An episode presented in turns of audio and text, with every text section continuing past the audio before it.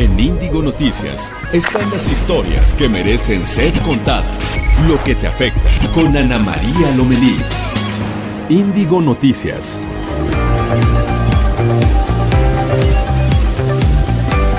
Hola, hola, ¿cómo están? Qué buenos días, qué gusto saludarlos, qué buenos días, ¿verdad? No más bien dicho, buenos días, qué gusto saludarlos. ¿Cómo están? ¿Qué nos cuentan? ¿Cómo la están pasando? ¿Cómo se sienten? ¿Por dónde nos escuchan? ¿Por dónde nos ven? Platíquenos. ¿Qué han descubierto en estos días? ¿Qué les ha chocado? Porque también las casas se, hacen cada vez más estrechas, más estrechas, más estrechas. Ayer de repente no encontraba yo una crema y le digo a mi esposo, oye, ¿y mi crema? No, ya no tiene, ya no tiene, ya no tiene, pon tus cosas de tu lado, me dijo y le digo, ¿cómo? Le dije, oye, tenemos una casa, tu lado y mi lado, no. No, empezamos una discusión tan absurda, de verdad, ya le dije, discúlpame, discúlpame por la crema. Entonces hay que ser muy inteligentes, hay que ser muy sensibles, muy empáticos, porque nos falta tiempo. En principio era hasta el 30 de abril. Ya la cuarentena se extendió oficialmente, hace unos momentos lo comentó el subsecretario de Salud, eh, Hugo López Gatel, será hasta el 30 de mayo y nos estamos encaminando al anuncio oficial de la fase 3, en donde pues habrá medidas más estrictas para la sana distancia, para el control de la circulación en cuanto a, la gente en la calle, en cuanto a algunas empresas que todavía pues no han parado realmente del todo. Eh, se están tomando decisiones importantes porque la ecuación del coronavirus y la economía no es sencilla y pues seguimos insistiendo en que si usted tiene oportunidad de quedarse en casa, de trabajar desde casa, hágalo. Hay muchas personas que viven al día y que están afuera. Y por supuesto está todo el sector de empleos esenciales, que son el sector salud, la seguridad, eh, por decirle algo, protección civil, que necesitan salir a trabajar y quisieran estar en casa. Si te cuidas tú, nos cuidamos todos y sobre todo los apoyamos a ellos. Esa es la forma de ser solidarios hoy y con esto, ¿qué les parece si vamos a las historias de hoy? A partir de este 15 de abril y hasta el 30 de junio, los acreditados del Infonavit que perdieron su empleo o disminuyó su ingreso a causa de la contingencia por COVID-19 podrán solicitar el apoyo para proteger su patrimonio y solvencia económica. Activistas y organizaciones civiles abrieron siete cocinas comunitarias en diversas zonas de Playa del Carmen con el objetivo de apoyar a la población que se quedó sin trabajo y se les dificulta comprar alimentos. El Servicio de Administración Tributaria informó que puso en operación una nueva página web llamada SAT-ID para que los contribuyentes puedan generar y actualizar su contraseña. La Organización Mundial de la Salud informó que tres vacunas contra el coronavirus ya han entrado en la etapa de ensayos clínicos y otras 70 más ya están en desarrollo, informó su director general. Esto y más en Índigo Noticias.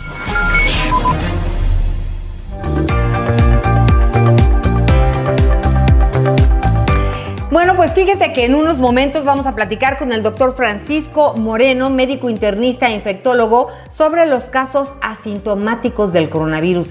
Este tema, ¿no?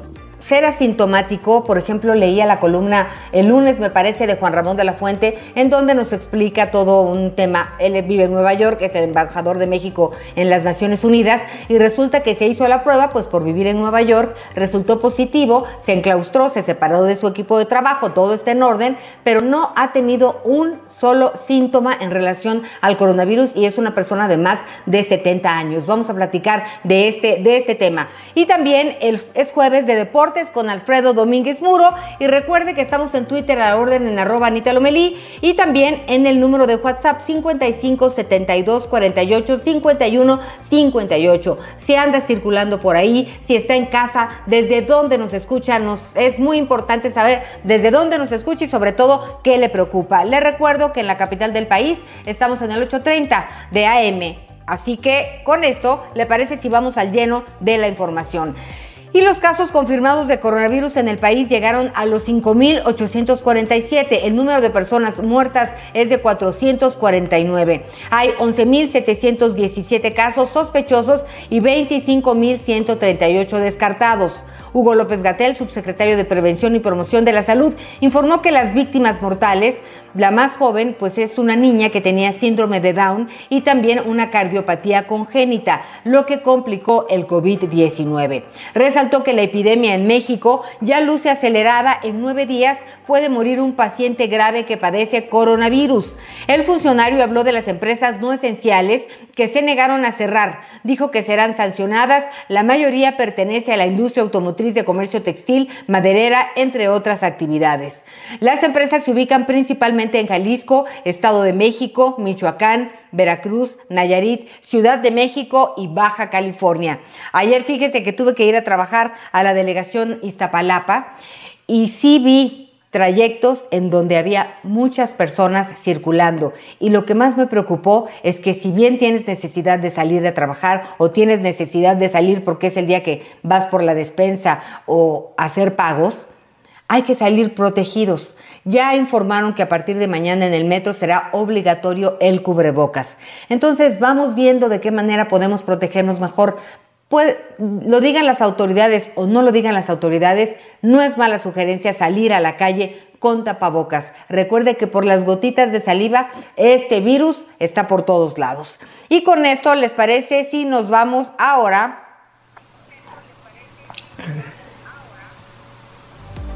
Vámonos contigo, Mara Chavarría. Hola, Mara. Buenos días, te saludo con gusto a ti y al auditorio. Comentar que la Organización Mundial de la Salud enfrenta un panorama complicado después de que el presidente Donald Trump anunciara que congelará los fondos que otorga la institución tras acusarla de encubrir información errónea de China sobre el coronavirus. El presidente republicano llevaba cerca de una semana lanzando críticas sobre el trabajo de la OMS, ya que a su parecer emprendió acciones para favorecer a la nación asiática respecto respecto a la atención de la pandemia, como la restricción a la información sobre el origen del virus. Si bien desde hace unos años una reforma al organismo de la ONU se ha puesto sobre la mesa en varias ocasiones, en caso de que ocurriera en el corto plazo, Estados Unidos ya no podrá participar si se mantiene fuera de la institución como país miembro y donador. No obstante, la interrupción de las contribuciones, que hasta ahora sería de forma temporal, ajusta el presupuesto de la organización, dado que desde hace varios años, el país norteamericano es el principal donador del organismo que tiene su sede en Ginebra, Suiza. Para más información sobre este texto, los invitamos a revisar el portal de Reporte Índigo. Buenos días. Gracias, Mara Echeverría. Gracias por la información. Y bueno, estamos en la etapa de transición de fase 2 a fase 3. La contingencia sanitaria continúa. El sector salud llegará con una crisis por falta de personal, medicinas e insumos en los hospitales públicos, lo que representará una prueba de fuego para quienes trabajan en la primera línea de defensa contra el coronavirus. Para conocer a detalle este tema nos acompaña Laura Islas, responsable de la portada de Reporte Índigo de hoy. Hola Laura, buenos días. Hola, ¿qué tal Ana María? Muy buenos días a ti y a todas las personas que nos escuchan y nos siguen. Eh, aunque no hay una fecha exacta, se ha anunciado que estamos a punto de entrar a la fase 3 por esta contingencia del COVID-19. Fíjate que en caso de que finalmente lleguemos a ese punto, el personal que labora en el sistema de salud pública, sobre todo médicos y enfermeras, que son los que atienden a los pacientes infectados directamente, llega en condiciones muy precarias. Por ejemplo, en todo el país han denunciado falta de insumos necesarios, medicinas y especialistas, y aunque sabemos que no es un problema nuevo, en esta situación en la que actualmente nos encontramos es bastante grave y provoca incertidumbre al personal sanitario debido a que en la fase 3 esperan contagios masivos por este nuevo coronavirus y también un incremento importante en el número de defunciones, es decir, se va a poner a prueba toda la operatividad del sistema de salud pública. Hasta el corte de ayer miércoles en el país se habían registrado 449 muertes y 5.849 casos confirmados por este coronavirus. Anita, es verdad que se han denunciado, o sea, se han anunciado medidas como la compra de medicamentos provenientes de China, la contratación de médicos y enfermeras y también acuerdos con hospitales privados, pero esto no garantiza que no se llegue a un punto en el que el sistema de salud pública del país colapse, como sabemos que ha sucedido en otras naciones. Sin embargo, pese a que la tercera fase pues no, no nos da un escenario muy alentador, la actitud que demuestra el personal de salud es muy esperanzador para la población en general porque pese a todas estas carencias que ya mencionamos, siguen adelante, siguen comprando material con su propio dinero, van a trabajar a pesar de ser víctimas de agresiones, no solo por las personas de la sociedad, sino incluso también de personal en las mismas instituciones por denunciar las fallas que hay. Otro de los problemas que ellos se han enfrentado es el retiro de los estudiantes de medicina por parte de sus universidades. Y bueno, Anita, pues eh, esta, en esta portada también tenemos los testimonios de médicos residentes que se encuentran en centros donde solo hay pacientes con coronavirus y bueno, este, aunque reconocen que existe organización para poder atenderlos de manera que no haya eh, infecciones, también señalan que aún faltan insumos básicos como mascarillas y guantes, pero para tener más información al respecto, pues nuestros lectores pueden ingresar a, a la página web de reporterindigo.com y bueno, ahí pueden encontrar eh, pues más datos. Y muchas gracias por el espacio, Anita. Volvemos contigo al estudio y que tengas un excelente día. Ay, Laura, pues la verdad es que esto que nos platicas es, pues es muy preocupante. Hemos visto las manifestaciones por parte de los médicos a lo largo y ancho del país que están muy, muy preocupados porque pues, quieren trabajar, pero no sienten que tienen los insumos adecuados para poder estar, pues, tratando a los pacientes de COVID-19 y dependemos totalmente de ellos. Eso es lo que platicábamos ayer, que llegan los insumos, pero llegan aquí y a dónde van. También hay gobernadores que, que se han estado quejando, pero en medio de todo esto, que esperamos que de alguna manera se arregle porque ya viene el peor momento, eh, y me refiero en este sentido no no con ganas de ser fatalista, sino que la curva de contagios, lo estamos viendo en los números, está aumentando. La etapa 3 trata de eso, de que ya no se sabe quién contagió a quién, ya es generalizado el tema de los contagios, entonces ya se centra más en cómo se atiende a las personas, en dónde se atienden, para que todo el mundo tenga un espacio, que en dónde se contagiaron y bien todo este estudio que hasta ahorita, pues de alguna manera u otra, se ha realizado. Estaremos muy pendientes de qué pasó con estos insumos y sí, eh, un llamado a respetar, ayudar, apoyar eh, en todos sentidos a los doctores, a los médicos, a las enfermeras, a los anestesiólogos, laboratoristas, a todos los que forman parte de, de este de este equipo que hoy por hoy pues son son son los héroes de, de estos tiempos en el mundo entero. La Guardia Nacional, eh, el Ejército van a van a implementar transporte especial para para ayudarlos porque pues están siendo insultados, discriminados y maltratados, cosa que no es correcto. Fíjese que estaba leyendo, no sé si lo leí en el país, o donde lo leí, pero que en otras partes del mundo a las personas del sector salud, pues de plano les decían, despreocúpate de la renta, no, ahorita concéntrate en tu familia, concéntrate en el trabajo, atiende, porque además están tomando cursos para ver cómo, cómo atender a los pacientes, es nuevo para todos, por eso no hay ni vacuna ni, ni cura. Entonces es un tiempo, de, es un trabajo de tiempo completo yo creo que tenemos que pensar en todo esto cuando nos refiramos a los doctores, cuando un doctor se quiere subir al transporte público, cuando vayan por por su comida a donde vayan. Yo creo que si hay oportunidad debemos de apoyarnos y ser solidarios con ellos. Gracias, Laurita. Gracias, Laurita. Y bueno, queremos saludar a Leti Valle. Sería buena idea que se obligaran en todos lados el uso forzoso de cubrebocas. Sabemos que si no se pueden comprar, se puede hacer en casa, de algo debe de ayudar. Hay que investigar qué material sirve, porque de repente queremos agarrar la jerga, ¿verdad? Para hacer el tapabocas o las playeras viejas. Hay que ver qué es importante del tapabocas. Tienes razón, Leti, lo vamos a investigar. Isabel González en Reynosa, Tamaulipas, siguen trabajando varias fábricas. Mari dice que en San Luis Potosí la fábrica de dulces Canel sigue trabajando. Con esto vamos a hacer una pausa y enseguida regresamos con más información. Esto es Reporte Índigo, Índigo Noticias, historias que merecen ser contadas. Ya volvemos. Estás escuchando Ana María Lomelí en Índigo Noticias. Historias que merecen ser contadas. WhatsApp 5572 48 51 58 5572 48 51 58 Esta es la información de hoy en Reporte Índigo. La fase 3 de la contingencia por la COVID-19 está por anunciarse y llegará a México en medio de una crisis por la falta de personal, medicinas e insumos en los hospitales públicos, lo que representará una prueba de fuego para quienes trabajan en el sector salud ante el creciente número de pacientes. La permanencia de millones de personas en sus hogares para evitar el contagio de coronavirus propicia el aumento de violencia intrafamiliar. Organizaciones advierten que no hay políticas públicas para atender esta problemática. La Organización Mundial de la Salud enfrenta el reto de atender las investigaciones sobre la pandemia del coronavirus sin recursos económicos después de que Estados Unidos informara que pondrá fin a sus contribuciones.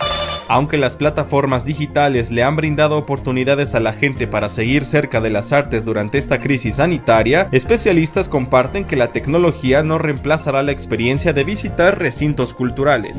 Esta y más información la puedes encontrar hoy en reporteindigo.com diagonal edición guion impresa. Reporte Índigo, una publicación de Capital Media.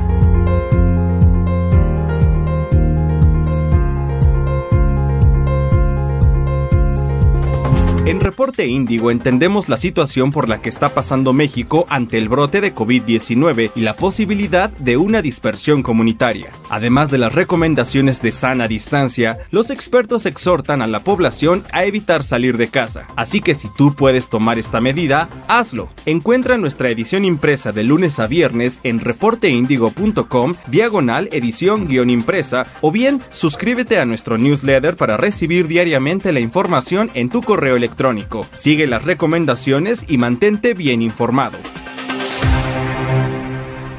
La persona que no trabaja no sirve para nada.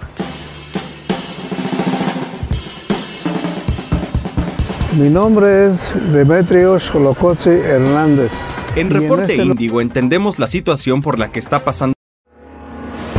Estás escuchando a Ana María Lomelí en Índigo Noticias.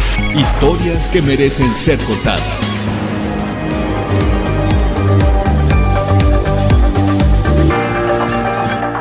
Son las 8 de la mañana con 17 minutos tiempo del centro de México. Gracias por estar con nosotros. Bienvenidos. Si nos está sintonizando en este momento, gracias. Cada vez somos una comunidad más grande, cosa que nos da muchísimo gusto. Y bueno, déjeme comentarle que eh, nuestros amigos de Torreón, Coahuila, nos escuchan a través de la romántica es 103.5 de FM y estamos en comunicación por WhatsApp en el 55 77 48 51 58. Y con esto vamos a un resumen nacional. Estados.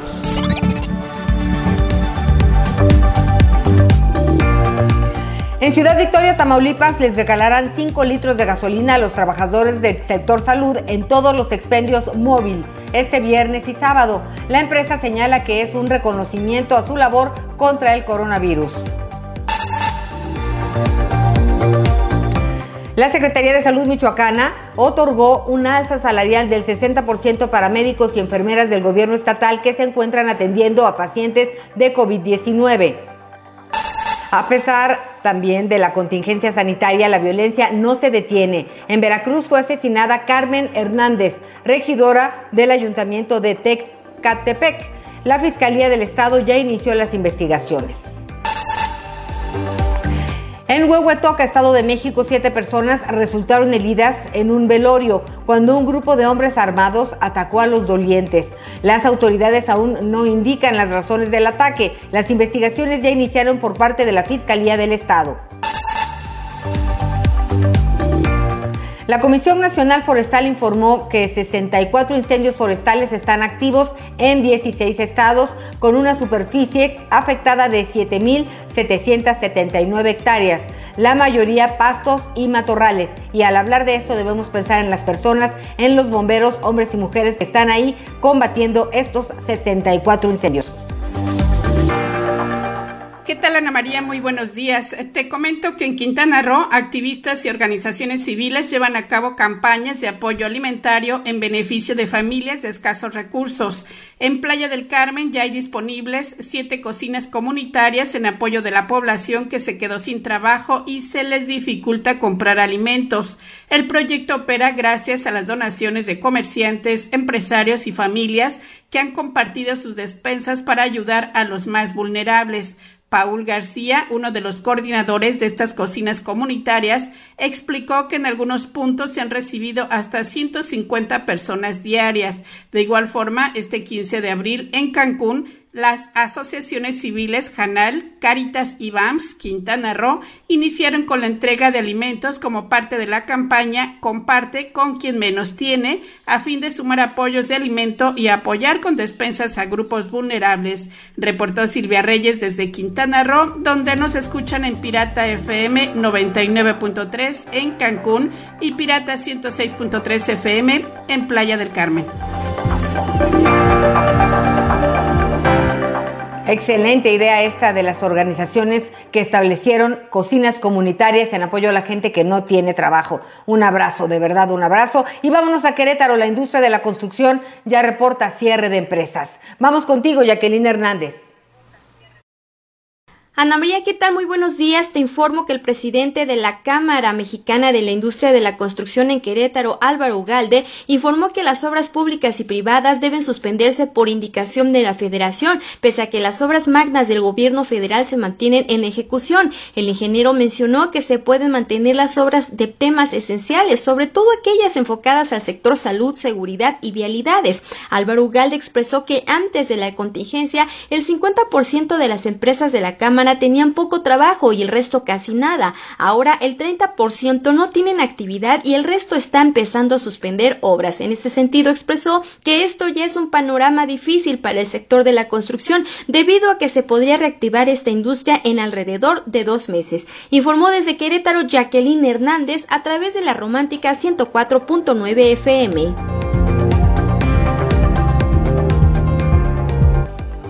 Gracias, Jacqueline Hernández desde Querétaro. Y en Toluca, Estado de México, el personal de limpia no cuenta con los insumos necesarios para evitar contagiarse de coronavirus. Información con Gisela González. Buenos días, Ana María. Te informo que personal del área de recolección y limpia de la Dirección General de Servicios Públicos de Toluca declararon que el ayuntamiento no les otorgó insumos necesarios para hacerle frente a la pandemia del COVID-19. Los trabajadores dieron a conocer que solo les fueron proporcionados tres cubrebocas para toda la contingencia. Además, como medida de prevención, solo se disminuyó una hora la jornada laboral. Los trabajadores de de Toluca actualmente se encuentran preocupados debido a que fueron retiradas las listas de asistencia oficiales y temen que supervisores, jefes directos o encargados del departamento puedan manipular la información causando despidos injustificados o sin liquidación para cuando concluya la cuarentena. Reconocieron que al entrar a trabajar como personal de limpia, ellos son quienes tienen que comprar el recogedor, las escobas, guantes, gorras, botas, así como otras herramientas que el ayuntamiento debería de otorgar, además del uniforme que es lo único que las autoridades de Toluca les brindan a los trabajadores. Con información de Carla Colín, desde el Estado de México, Gisela González.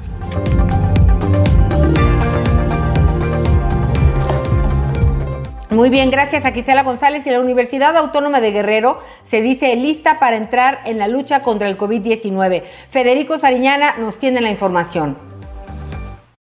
Buen día, un saludo al auditorio. Comentar que el laboratorio de la Universidad Autónoma de Guerrero se dijo listo para poder realizar pruebas ante el COVID-19 y atender a la población en el estado. Así lo dio a conocer el rector de la máxima casa de estudios, Javier Saldaña Almazán, quien aseguró que se ha adecuado y se ha capacitado al personal y solamente se está a la espera de la certificación que pueda venir por parte del gobierno federal para que este laboratorio ubicado en Chilpancingo pueda atender, realizar pruebas inmediatas a, eh, personas sospechosas con casos de COVID-19. Explicó que el proceso o la estrategia es primero implementarlo dentro de la comunidad universitaria para así poder disminuir los casos y después masificarlo e incluso realizar este tipo de pruebas a nivel estatal. En ese sentido señaló que solamente esperan la certificación por parte del gobierno federal para poder iniciar este proceso y poder destinar este laboratorio para atender esta emergencia. Desde Chilpancingo, en Capital Noticias Chilpancingo, Federico Sariñana. Gracias, Federico. Y fíjese que a nivel nacional, Baja California es el tercer estado con el mayor número de casos confirmados de coronavirus, con 515. más de 515 y se presenta en Tijuana. En los últimos días hubo versiones sobre un, bruto de, un, brote de coronavirus en trabajadores del Seguro Social.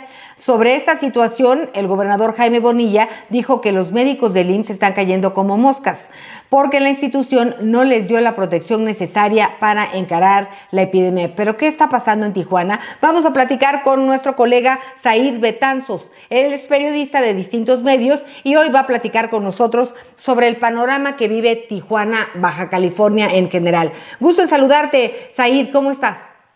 ¿Qué tal? Muy buenos días, Ana María. Pues aquí, te déjame decirte, el, centro de batalla sigue siendo eh, Tijuana, lamentablemente, eh, con el número de casos de coronavirus, es donde más casos, lamentablemente, de decesos se han registrado de estos 57, bueno, por lo menos hasta el día de ayer, que es el corte que tienen las autoridades del sector salud. Y eh, bueno, pues también lamentablemente en el número de contagios eh, Tijuana es eh, el municipio en donde se están concentrando y también hay que decir eh, de alguna forma hay tres hospitales aquí que es porque aquí en Tijuana se están atendiendo también a los enfermos de coronavirus de los municipios eh, de Tecate y de Mexicali. Son municipios muy pequeños eh, finalmente bueno para evitar alguna saturación evitar también un mayor contagio en los hospitales de estos dos municipios se definió que sean tres eh, los hospitales eh, de Tijuana, el Hospital General que depende del gobierno del estado y dos hospitales eh, del Seguro Social, la Clínica 20 y la Clínica 1, la Clínica Regional, eh, bueno, en donde se están tratando todos los pacientes eh, de coronavirus. Y bueno, como bien decías, eh, pues muchos de los médicos eh, trabajan en ambas instituciones, como en el resto del país, pero aquí lo que ha sucedido es que, bueno, pues muchos empezaron a enfermar en la clínica, eh, en las clínicas del Seguro Social eh, y esto de alguna forma también afectó a este hospital regional o a este hospital eh, civil del Estado porque bueno, pues muchos de ellos ya no podían asistir. Te puedo comentar eh, que lamentablemente, bueno, en el caso del Seguro Social, los datos que tenemos al día de hoy es solamente lo que se dijo a nivel central de que hay 21 eh, médicos enfermos y lo digo así porque bueno, pues, lamentablemente nosotros hemos tratado de buscar alguna entrevista, eh, información oficial por parte del Seguro Social localmente. Esto ha sido imposible por parte eh, de eh, la delegada de Ciresa Garnaga, eh, que bueno, pues solamente hicieron un recorrido, cabe mencionarlo también, todas las autoridades eh, del Seguro Social junto con las del Estado a puerta cerrada, eh, lamentablemente pues bueno tampoco hay una apertura para eh, que los medios pudiéramos ver eh, si en realidad existía o no estos insumos. Pero bueno centrándome un poquito más en los médicos te decía hay 21 eh, lo que los datos que tenemos es, es que son 21 médicos los que están eh, lamentablemente enfermos con coronavirus. Eh, hay también enfermeros. Eh, lamentablemente todo esto por qué se dio bueno porque muchos de ellos no tenían el equipo especial eh, para tratar a los enfermos con coronavirus. La versión del Seguro Social es que muchos de ellos se enfermaron al exterior, pero la versión de los enfermeros, de los trabajadores del Seguro Social, es que ellos se enfermaron a raíz de que no tenían el equipo especial y en algunos casos hay que decirlo eh, también bueno, porque solamente el equipo se les suministraba a quienes tenían una atención directa o de mayor exposición con eh, los enfermos eh, de coronavirus. Esto lamentablemente, bueno, hizo crecer todos los números. Eh, ya a raíz de todo esto, bueno, esta catombe que se vino el fin de semana y todavía el lunes con las declaraciones del gobernador, eh, porque bueno, pues él lo está viviendo, él lo está padeciendo porque la gente le reclama al gobernador también, eh, Jaime Bonilla Valdés, pues bueno, fue que eh, estos insumos eh, ya dejaron de darse a cuentagotas, hay que decirlo, porque se contaban hasta los guantes que les daban a los médicos, eh, y, esto a pesar no solamente de, los insumos con los que cuenta el Seguro Social, porque también hubo donaciones que anteriormente ya se estaban dando por parte de la población eh, hacia eh, estas instituciones eh, médicas, porque el llamado lo hizo el gobernador, yo creo que desde hace unos 15 días, de que, bueno, pues no iban a poder solos, de que también, claro, necesitaban la ayuda de la población y si era posible, pues bueno, también estas donaciones, ¿no? Entonces, esto de alguna forma eh, se estuvo eh, racionando, eh, pero pues con un rasero eh, rapaz, diría yo, eh, en este caso en el Seguro Social, y bueno, pues a raíz de todas estas críticas, de estos señalamientos, incluso que hizo el doctor Eugenio Derbez, que creo que fue lo que más eh, sonó, pues bueno, es que se empiezan a soltar más, eh, por así decirlo, y bueno, pues hoy al día lo que te puedo decir es que ya hay equipo especial, ya se les está suministrando no solamente el que necesitan, sino el necesario eh, para todo el personal, porque, eh, por ejemplo, los que iniciaron a, darle comida a los enfermos de COVID, eh, que están internados, los que pueden comer, eh, pues bueno, también ya se les está suministrando este equipo, cosa que no se les daba, por ejemplo, ¿no? Eh, lamentablemente los sistemas de salud, pues bueno, están eh, desbordándose. Te puedo decir que ayer, por ejemplo, en la clínica 1 del Seguro Social, ya había gente que estaba, este, pues tirada ahí en, en, este, en los pasillos ¿Por qué? Bueno, pues porque no hay eh, la capacidad, hay que decirlo, eh, ya lo habían anunciado las autoridades, tanto del sector, eh, principalmente el gobernador del estado, me refiero a él porque todos los días da un, un informe de lo que está sucediendo, ¿no? Entonces, de alguna forma, pues bueno, pues hoy ya se está avanzando un poco más, pero también los casos de coronavirus día a día aumentan, tanto los decesos como el número de contagios. Ok, pues muy completo su reporte, Saís de Calcis desde Tijuana, Baja California. Estaremos en contacto. Es, por un lado, es una buena noticia que ya una parte del sector salud por allá tienen los insumos apropiados y hay que estar muy pendientes de toda esta información. Muchas gracias. Buenos días. Buenos días. Oigan, y por aquí de repente me dice Jorge García, ya nos tiene enfadados lo de la pandemia a todos, ¿eh? no es exclusivo tuyo. Está aburrido, todos. Pero si no le damos a la información, ¿sabes qué? Va a ser lamentable. Si hablamos con las familias que han perdido a sus familiares queridos debido al COVID, pues ellos no están aburridos, hay muchas familias angustiadas y hay que seguir insistiendo en la información. Pero te propongo, platícanos de qué te gustaría hablar y vamos, vamos separando el noticiero. Cambiemos unos cinco minutos y lo dedicamos a otra cosa. Tienes razón, tienes toda la razón. Con esto les parece si hacemos una pausa y ya estamos de regreso.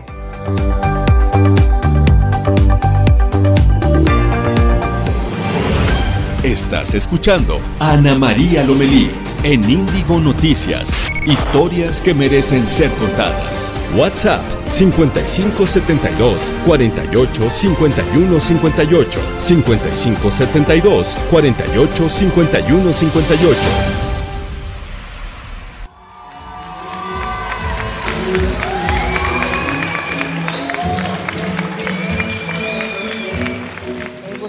evidentemente el incluir eh, a todos los cuerpos, todas las bellezas, todos los tipos de piel, o sea, todas las personas que son diferentes en los estándares de belleza y moda.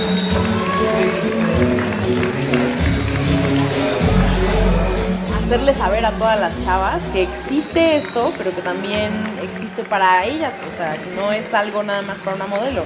Si le echan ganas a su arreglo y a su y a su maquillaje y al pelo y a la, ropa y todo, pueden descubrir que, se, pueden volver unas, diosas también como de portada de revista.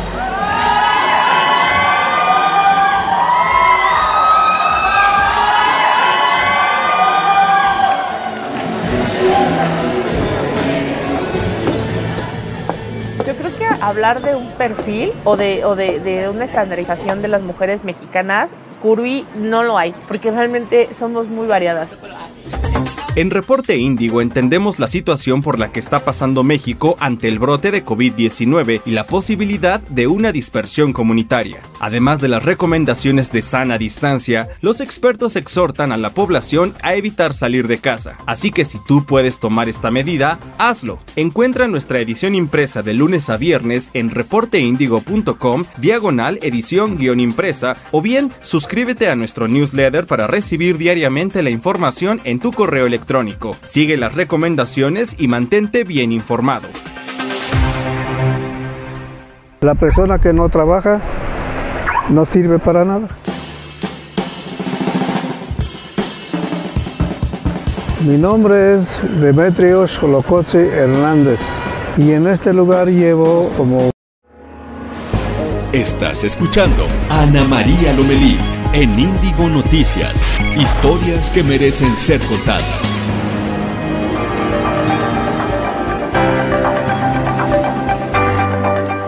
Gracias por estar con nosotros. Esto es Índigo Noticias, historias que merecen ser contadas. Y bueno, ¿qué le parece si nos vamos a Palacio Nacional con la conferencia mañanera que hay anuncios interesantes? Buenos días, Noemi Gutiérrez. Hola, muy buenos días. Pues comentarte que la Secretaría de Salud anunció que se amplía hasta el 30 de mayo la jornada de Susana Distancia durante esta pandemia del coronavirus, excepto en los municipios donde hay menor transmisión. En la conferencia de prensa matutina, Hugo López Gatel, subsecretario de Prevención y Promoción de la Salud, señaló que en los municipios donde se registre baja o nula transmisión, las medidas de seguridad sanitaria permanecerán hasta el 17 de mayo y señaló que si se cumplen todas estas medidas, pues podremos ver el fin de la pandemia el 25 de junio. Ante el presidente Andrés Manuel López Obrador dijo que en todos los casos se mantendrá hasta nuevo aviso las medidas de protección de los adultos eh, mayores y personas con mayor riesgo de complicación por COVID-19. Explicó que se segmentará la movilidad en el territorio nacional, ya que en algunas zonas están como en fase 1, es decir, donde solo se usan medidas de contención y donde solo se ponen en aislamiento los casos. Explicó que al segmentar la movilidad en donde hay nula, baja o alta transmisión, los casos confirmados pues ya no se desplazan a otras zonas. Dijo que el 17 de mayo se va a recuperar las actividades laborales y escolares en aquellas zonas donde se registre nula o baja transmisión, es decir, unos 979 municipios y en el resto será el primero de junio, unos 463 municipios. Sin embargo, hay 1.021 municipios donde tienen vecinos con contagios. López Gatel dijo que en el transcurso de este día pues se van a dar a conocer esos municipios en donde se podría tener ya un eh, regreso escalonado de las actividades. El presidente Andrés Manuel López Obrador llamó a la, a la población a mantener estas medidas preventivas para evitar los contagios del coronavirus. También señaló que se va a ampliar los créditos que se van a otorgar a personas que lo requieran en un millón de créditos por 25 mil pesos. Y también anunció que de los eh, 15 grandes deudores que deben 50 mil millones de pesos, pues ya se logró un arreglo para que al menos puedan aportar y pagar de sus deudas 15 mil millones de pesos. También advirtió que algunos de los grandes empresarios pues quieren llegar a un acuerdo, otros se niegan a pagar y dijo que en aquellos casos en donde pues no cumplan con sus obligaciones pues se pondrán algunas denuncias. Ana María Auditorio pues nada más reiterar que la jornada de sana distancia se amplía hasta el 30 de mayo y las, el regreso a las actividades laborales tanto escolares pues será de manera escalonada y será la próxima semana cuando el titular de la SEP, Esteban Moctezuma, pues ya hable sobre este regreso a clases y cómo se van a recuperar estas actividades. Ana María, el anuncio que tuvimos hoy en Palacio Nacional. A ver, Muni, a ver si tú lo entendiste bien, porque yo me quedé con algunas confusiones. Entonces, la cuarentena hasta el 31 de mayo, ¿correcto? Hasta el 30 de mayo, la jornada de Susana Distancia, Ana María traducción de Susana distancia es quiere decir que podemos salir a la calle pero estemos con dos metros de distancia y ya o nos seguimos quedando en casa.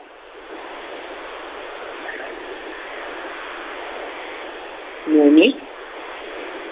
Eh, Ana María, ¿me puedes repetir un poquito la pregunta, por favor? Sí, es que 30, 30 de mayo para quedarnos en casa o, o ya salimos a la calle y todos con Susana distancia todos con dos metros de distancia, pero podemos salir a la calle quien guste. Lo que están comentando es que se va a mantener las medidas preventivas. El subsecretario Hugo López Bratel comentó que lo que se debe de mantener es el quédate en casa, que eso es lo que ha eh, logrado que en México se tenga una baja en los casos de transmisión. Incluso dijo que México ha sido ejemplo de lo que ha pasado con estas medidas preventivas, a diferencia de lo que se vio en otros países. Incluso por ello mostraron un mapa en donde se ve que en la mayoría de los municipios del país, pues no se tiene un solo caso confirmado. Es por ello que solo en algunos municipios, aproximadamente unos eh, a menos de 500, pues se va a mantener la jornada de Susana distancia hasta el 30 de mayo y hay en otros municipios que ya se podrá levantar y tener inicio de actividades eh, a partir del 17 de mayo, Ana María. Ok, Moni, pues gracias por la información. Buenos días.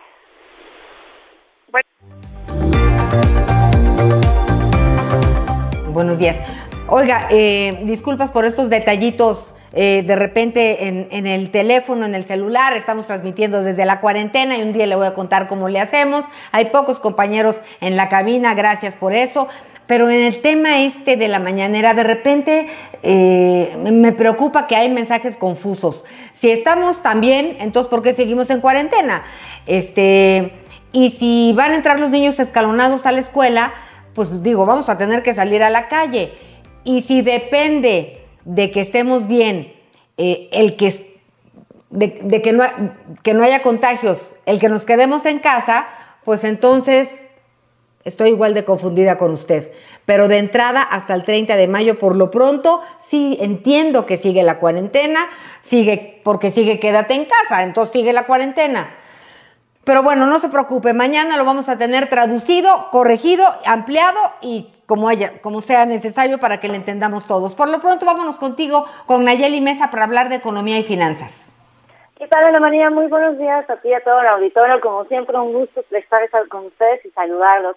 Pues Ana María, te comento que ayer de nueva cuenta, pues el Fondo Monetario Internacional advirtió que México va a ser el tercer país con el plan, eh, pues mejor dicho, eh, va a ser el tercer país de América Latina más afectado eh, eh, por el tema del COVID, dado que no cuenta con un plan para hacer frente en materia económica. A nivel mundial, eh, se ubica inclusive debajo de India y de Sudáfrica. Esto quiere decir, para ponerlo en contexto, las 20 economías principales han desplegado esfuerzos por casi 7 billones de dólares. Este monto, Anita, equivale más o menos a pues un volumen eh, eh, de equivale a ocho veces el, el poder de la economía mexicana. Sin embargo, México solamente ha desplegado un monto aproximado de 0.16%. Esto quiere decir que la verdad es que México a nivel mundial no está preparado para poder hacer frente al tema del COVID y tampoco en materia fiscal ni económica. Esto quiere decir que pues se va a representar en la pérdida de empleos y también desde luego en la quiebra de empresas dado que no existe una ruta específica. Y pues en cuanto al tema de la recesión, ayer ya lo veníamos platicando que México se estima que caiga 6.6%. Esto ubicaría a México y de igual forma en el tercer país más afectado tan solo en América Latina, después de Venezuela y Belice. En el caso de estas naciones, Venezuela se estima que caiga aproximadamente 15%, en tanto que Belice 12%. El gran confinamiento, como ya ha sido bautizado el Fondo Monetario Internacional, Anita, pues la verdad es que le va a pasar una factura muy alta a la economía de México, inclusive la peor en 90 años. Sin embargo, pues ya también lo comentábamos ayer, en el horizonte se estima que habrá una recuperación del 3%, pero al menos este año México la va a pasar muy mal. Por eso es que hay que estar muy preparados desde casa, finanzas personales, empezar a practicar este hábito. Puede ser muy complicado, pero hay opciones y hay soluciones. Y pues Anita, en nuestro mercado, eh, bueno, en nuestro resumen diario del mercado de valores y de dinero, te comento que ayer las bolsas de valores tanto de Estados Unidos como la mexicana perdieron, dado que en el caso de Estados Unidos, porque hubo un desplome en las ventas de los minoristas y Wall Street cerró con una caída del 1%. Ahorita, ya la apertura que acaba de ser a las ocho y media en punto, ya se estaba recuperando aproximadamente entre 0.50 y 1%. En el caso de la bolsa mexicana, ayer sufrió un descalabro aproximado del 2%, pero ahorita ya se está recuperando 0.49%. En el tipo de cambio, Anita, te comento que eh, está experimentando una depreciación. El peso está perdiendo ahorita eh, el 0.40% para cotizar alrededor de 24.06 pesos por dólar. Esto fue porque ayer la agencia calificadora Fitch recortó de nueva cuenta la nota soberana de México. Entonces, el panorama luce complicado, pero hay que mantenernos positivos. Querida Anita, yo te mando un muy buen abrazo hasta donde estés y mañana nos vemos y nos escuchamos como cada mañana. Gracias Nayeli Mesa, buenos días, gracias por tu información. Y fíjense que aquí en sus mensajes eh, nos escriben vía WhatsApp, muchas gracias. Hola, estoy escuchando su noticiero y las recomendaciones de quedarse en casa. Está muy bien, pero en el municipio de Villa Guerrero y Tenancingo en el Estado de México vivimos de la producción de flor y se ha tenido que tirar, pues no hay clientes para pues para poder venderlas. No hay productores también para, para poder apoyarlos, al igual que algunas tiendas comerciales han disparado sus precios en sus productos sin que nadie los revise o regule en sus precios. La verdad es que sí lo entiendo, este, y fíjese que le vamos a poner más adelante una sugerencia, a lo mejor pueden implementarlo allá sobre la entrega de flores que se está haciendo en una parte del mercado de Jamaica. Se lo vamos a poner Y si suben los precios, puede usted reportarlo a la Profeco. Traen ahorita muchos reportes, pero sí están yendo a verificar y sí están sucediendo cosas. Sobre todo quien abuse de los precios en contingencia. No lo echen saco roto, por favor, repórtelo. Y bueno, ¿qué me decías, producción? Bueno, pues hay que personas que manifiestan el, eh, el COVID sin síntomas. Y la verdad es que he estado leyendo y escuchando las entrevistas del doctor Francisco Moreno Sánchez. Él es médico internista e infectólogo, responsable del programa de COVID-19 en el Centro Médico ABC, con conceptos y comentarios muy interesantes. ¿Cómo estás, doctor? Buenos días. Gracias por platicar con nosotros. Buenos días, al contrario, gracias por invitarme a participar en tu programa. Doctor, ¿qué es una persona asintomática? Mira, una persona asintomática es una persona que cursa con la infección, es decir, tiene el virus, lo elimina a través de su secreción respiratoria, pero no presenta ningún síntoma de fiebre, de malestar, eh, pasa el periodo de infección sin que su cuerpo demuestre ningún síntoma. El problema de esta situación es que esos pacientes contagian y no saben que están contagiando porque no se dan cuenta que están enfermos. Y el número de personas asintomáticas en esta enfermedad eh, es eh, probablemente de alrededor del 20-25%. Y por eso se ha insistido tanto en que si sales a la calle uses un cubrebocas, porque si tú eres el afortunado de tener eso para ti, eh, desafortunadamente estás dispersando el virus. Oye, doctor, quien, quien se enferma de coronavirus y después ya, obviamente, primero Dios se alivia, eh, queda ya inmune. Sí, esta ha sido una cuestión importante porque ha habido reportes de personas que después de tener una prueba de COVID negativa vuelven a tener una prueba positiva, pero no quiere decir que se están volviendo a infectar. Eh, la prueba de COVID detecta la eliminación de partículas virales y ocasionalmente ese número de partículas virales que puede detectar la prueba puede variar de una prueba a otra y entonces tener una prueba falsamente negativa y después una prueba positiva, sobre todo en pacientes que fueron o tuvieron una enfermedad mucho más grave.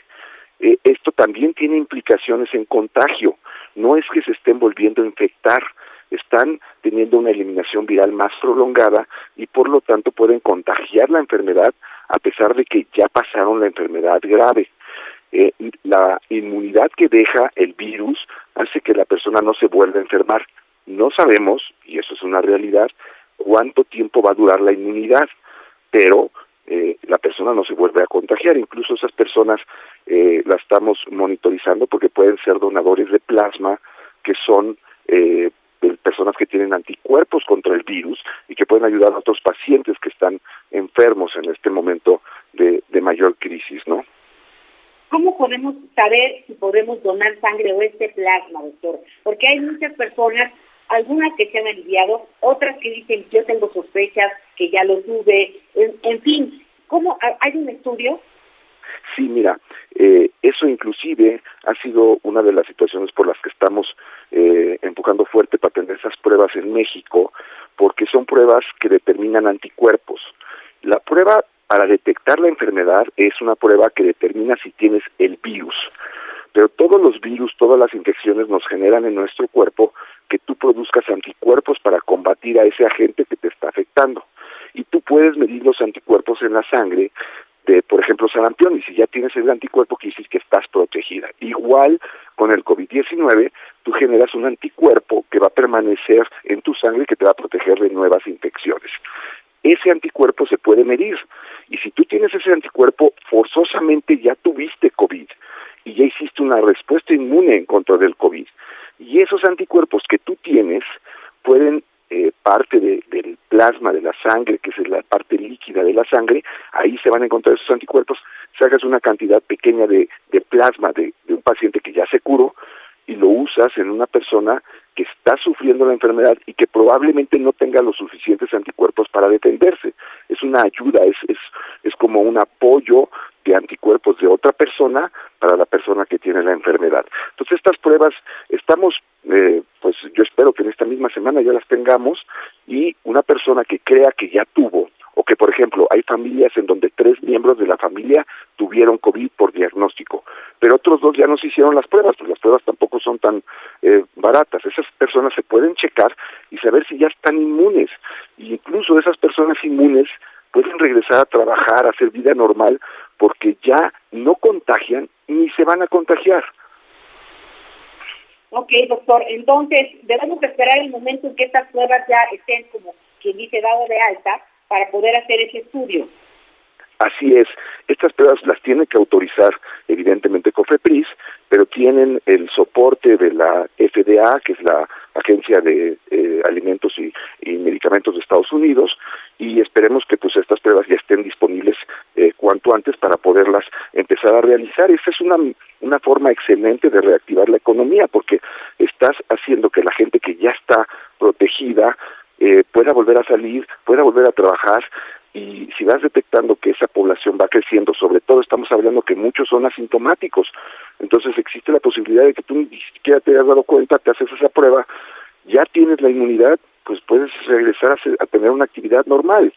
Eh, en algunos países en Europa incluso le han llamado el pasaporte de inmunidad, es decir, es, es como yo ya tengo esta prueba, ya sé que ya lo tuve, ya no lo tengo, ya no contagio y no corro ningún riesgo en volverme a activar en mis actividades laborales.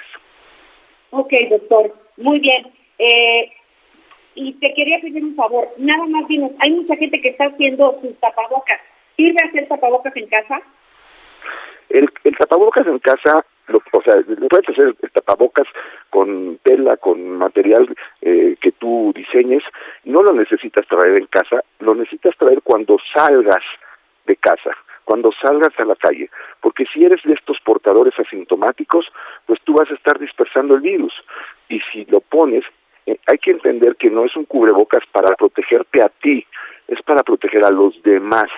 En, en eh, Estados Unidos, en Asia, en donde lo están pidiendo como ya una, un requisito para que tú salgas a la calle, lo que han visto es que disminuye mucho la dispersión viral, que es el momento ahorita en cuanto vamos a tener más y más y más contagiados, pues la mejor manera de evitar que ese virus se siga dispersando es a través de ese eh, uso de cubre nariz y bocas, que tiene que ser de un material que tú puedes hacer en casa, no hay que usar los que están reservados para los trabajadores de salud. De acuerdo, de acuerdo, doctor.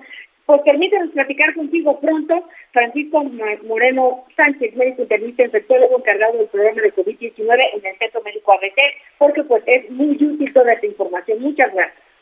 Muchísimas gracias a ti. Hasta luego. Gracias. Buenos días. Sí. Ok, bueno, bueno, pues entonces, ¿saben qué? Les quiero dar una información en relación a la florería. Hay una florería se la voy a mandar los datos al, señor que nos escribió de Chilpancingo, porque hay una florería que está apoyando a los productores, pero este es en el mercado de Jamaica y no sé si de Chilpancingo pues se puedan enviar todavía flores al mercado de Jamaica. Esto es algo, algo la verdad lamentable, pero bueno, permítanme leerles otros comentarios. Ahorita le mando los datos, señor. Hola, estoy escuchando el noticiero, muchísimas gracias. Y dice, cubrir bocas tapa las emisiones de infección. Esto paró la infección en China y Corea del Sur. Mascarillas de neopreno o algodón o caseras, todas sirven si bloquean las partículas de saliva. Y aquí me deja su teléfono. Muchas gracias, vale la pena. Voy a leer el documento que nos envía. Muchísimas gracias. Y también aquí tenemos otra llamada de Fernando Casillo de Tonatico, Estado de México, que nos escucha por el 99.5 Romántica. Gracias. Se sospecha de un par de casos en Tonatico. Es un pueblo pequeño. Lo malo es que aquí la gente del pueblo, eh, pues está en Estados Unidos, se quiere regresar y no están pudiendo lograrlo. Algunos piensan que tienen síntomas, otros piensan que son asintomáticos. Todas las dudas que tengan deben de ir al centro de salud que tengan. Y pues la verdad eh, es difícil, ayudar a distancia. Mañana vamos a poner de nuevo cuenta todos los números a los que puede usted acudir para que le den respuesta a todas estas, estas inquietudes que ustedes tienen. Y bueno, son las 8 de la mañana con 54 minutos, tiempo del centro de México. Estamos por despedirnos. Muchas gracias por todos sus comentarios en Facebook. Gracias a Norma Noriega, a Beatriz Hernández. Gracias, gracias. Gracias René también y a Lolis o Lalis, Lalis Padilla. Gracias. Ah, bueno, hoy nos acompañaron desde Israel. Muchísimas gracias. Nos vemos mañana en punto de las 9 de la mañana, tiempo del centro de México. Gracias por acompañarnos y adiós.